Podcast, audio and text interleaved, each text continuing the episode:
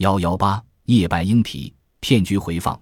赵女士，三十三岁，国有企业一名会计，刚刚离异，现自己一人居住在某小区公寓一层。由于想要重新开始新的生活，赵女士到婚姻中介所填报了自己的相关信息，而此恰恰差点让自己断送了性命。劳碌的一天终于结束了，赵女士吃过了晚饭，躺在沙发上悠闲地看着电视剧。生活对于他来讲，除了缺少一个完整的家庭以外，一切都是完美的。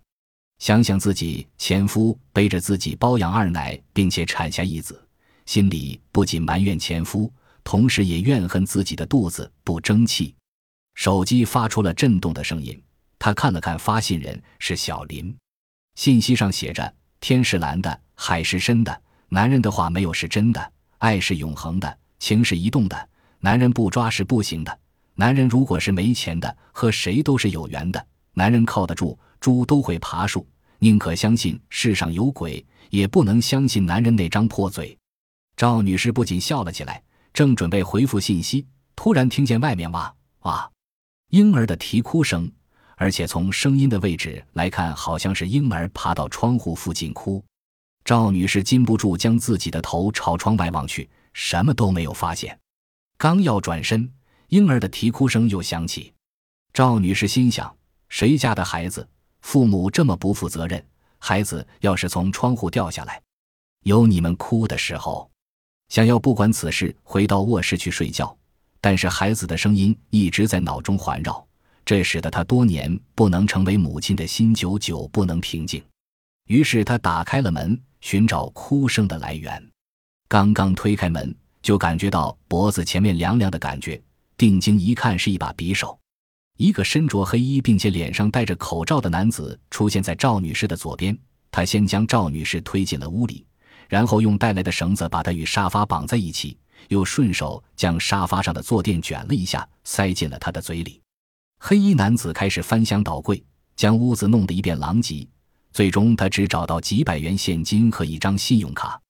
他缓缓走到了赵女士面前，将塞在赵女士嘴里的东西取出来，晃了一下刀子，恶狠狠地说道：“不想死的话，告诉我密码。”赵女士瞪了哪个男子一眼，低下了头，并没有说话。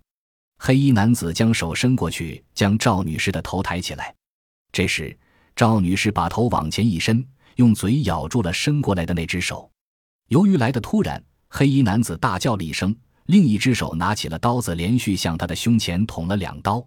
赵女士松开了口，黑衣男子握着受伤的手，拿着血淋淋的刀子，急匆匆地跑向门外。赵女士大喊两声救命后就昏了过去。当醒来时，她已经躺在医院的病床上。原来，她与歹徒的纠缠声引来了邻居。邻居道是赵女士已经躺在了血泊中。骗术揭秘：本案行骗者主要采取了如下的方法。其一，巧用提升借尸还魂。行骗者通过相关途径获取受害人的个人住处，并且对症下药，利用女性的同情心将受害人引入陷阱。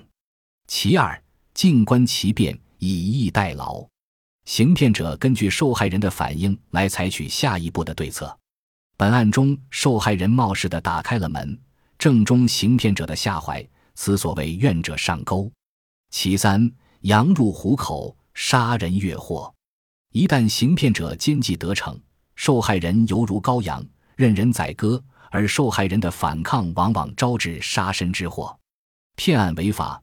本案的犯罪分子是利用婚介所的信息找到了受害人的住所，并且将预先录制婴儿的啼哭声在其住所门外播放，以激发受害者的母性，从而将其引至门外对其下手。本案从表面上看。犯罪分子在掠取财物的过程中采用了诈骗的手段，但犯罪分子的行为同时侵犯到受害人的人身权及财产权，并且两罪在受害人交付财产时主观心态不同。在我国现有的刑法体制下，应根据《中华人民共和国刑法》第二百六十三条的规定，将上述犯罪分子的行为定为枪劫罪。